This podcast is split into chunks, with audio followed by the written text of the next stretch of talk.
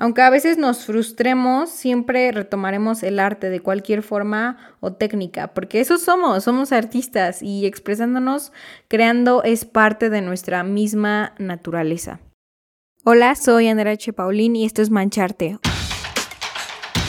un podcast donde se platica de lo que nos apasiona, el arte.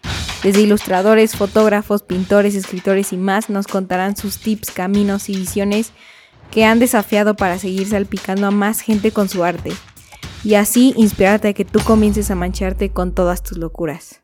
Hola artista, ¿cómo estás? El día de hoy tengo un tema que a mí me hubiera gustado que alguien me lo dijera en cuanto antes y es cómo manejar tu frustración en tu vida artística.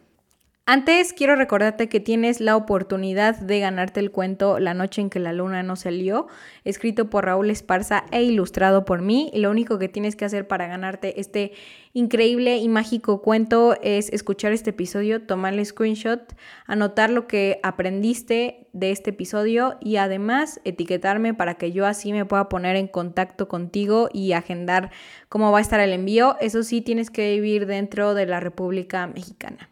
Y sin más, disfruta este episodio. Para empezar, el sentimiento de frustración creo que es algo muy común en el ser humano. Entonces, si no lo has sentido hasta ahorita en tu vida artística, bueno, muy bien por ti. Eh, y si sí, si eres de los que sí has sentido esta frustración, bueno, escucha este episodio.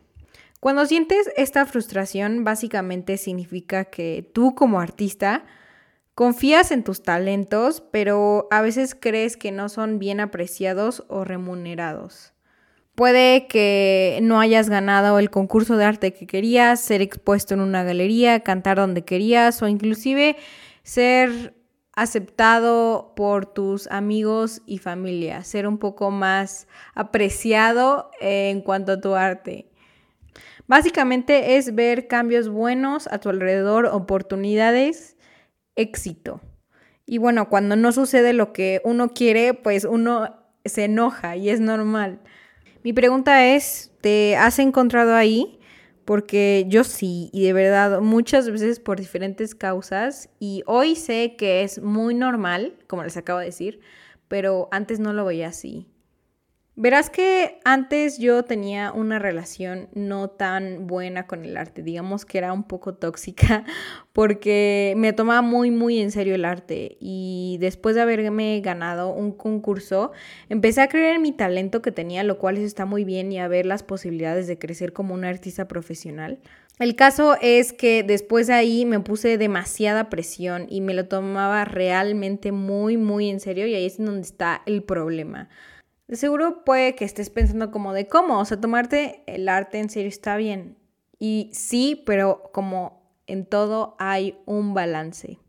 Porque verás, es como entre más persigues, menos obtienes. Es lo mismo más o menos con el arte, porque me di cuenta que al tomarte el arte demasiado, demasiado en serio, pues te vuelves como muy estricto contigo mismo y menos diversión tienes al crear, menos creas con amor y tu esencia menos oportunidades consigues, más frustración. Entonces, lit, si te tomas el arte demasiado en serio, pues no fluyes. Y el chiste es que el arte sea un espacio para que tú seas y fluyas contigo mismo. Y entonces se crea como esta paradoja. Lo que quiero decir es que el tomarte tan en serio el arte genera un círculo vicioso destructivo de frustración. Porque verás, en mi caso era fluía con el arte, me encantaba pintar. Después de un tiempo me exigía demasiado, me saturaba del arte, me frustraba con el arte, lo dejaba un gran tiempo. Después de tomarme como ese break, volvía, eh, fluía, me volvió a autoexigir y me volvió a frustrar, lo dejaba y así era. Muchas preguntas llegaban a mi cabeza de por qué, o sea, ¿qué me está pasando? ¿Por qué esto me pasa a mí? O, incluso en el medio de la frustración, frases como de, ¿por qué simplemente no eres una persona normal y dejas el arte y ya chance el arte no es para ti? O porque nunca vas a llegar a hacer nada. O sea, esa era como mi percepción a la hora de, de estar en, en medio de esa tormenta artística, creyendo que el arte no era para mí porque sufría crear en un tiempo. hasta que me di cuenta que el arte no era realmente lo que me dañaba, sino mi relación que tenía con él. Ahí es cuando decidí cambiar este lado de seriedad por un lado mucho más de curiosidad y asombro que tenía a la hora de crear. En no ser tan duro contigo mismo es base. Saber que si no te gusta una obra tuya está bien.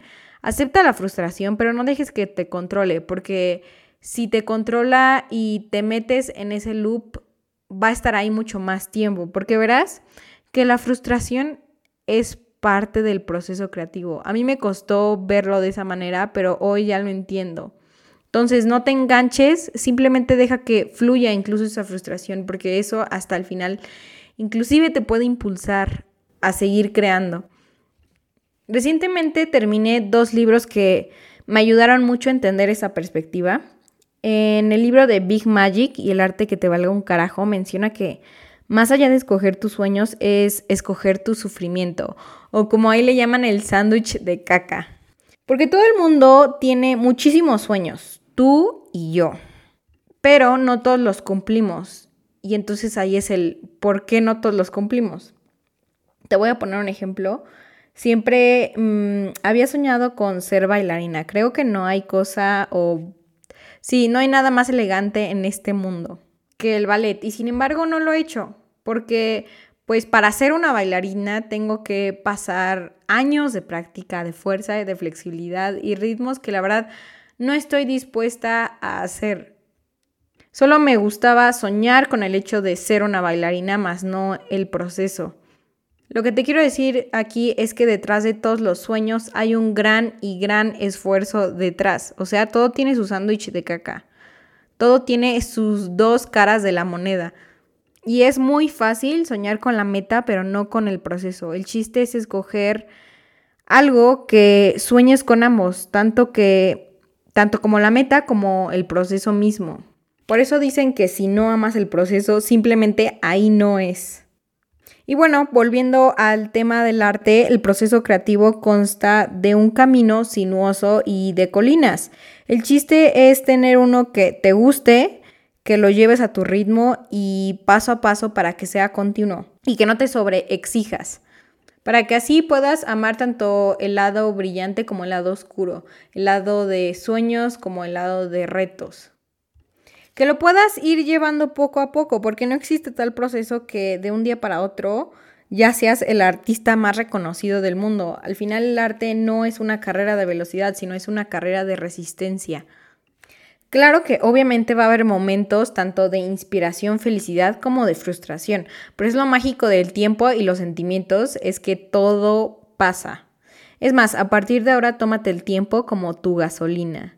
Lo que a mí me funciona es que una vez que la frustración está entrando a mí, le doy un tiempo, me despego tantito de, de lo que es todo el mundo artístico, hago otra cosa para que así entienda que no soy lo que mi mente me está diciendo en ese momento.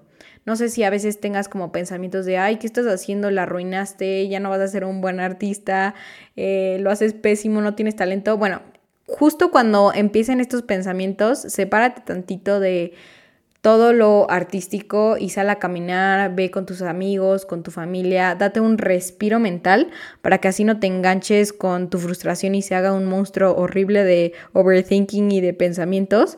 Y verás que después de un rato, como que esta frustración de la nada se vuelve adrenalina y esa adrenalina es la razón de por qué a veces nos impulsa tanto el enojo para crear algo.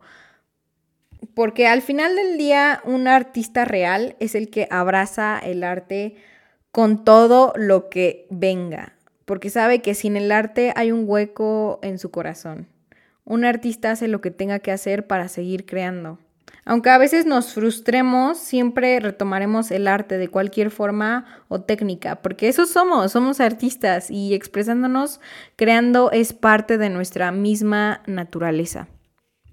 Ojalá te haya servido esta idea y si tú piensas diferente o inclusive te gustó mucho y te ayudé, por favor no dudes en comentármela en arroba mancharte podcast en Instagram. Quiero saber realmente tu opinión y cómo es tu acercamiento a este sentimiento.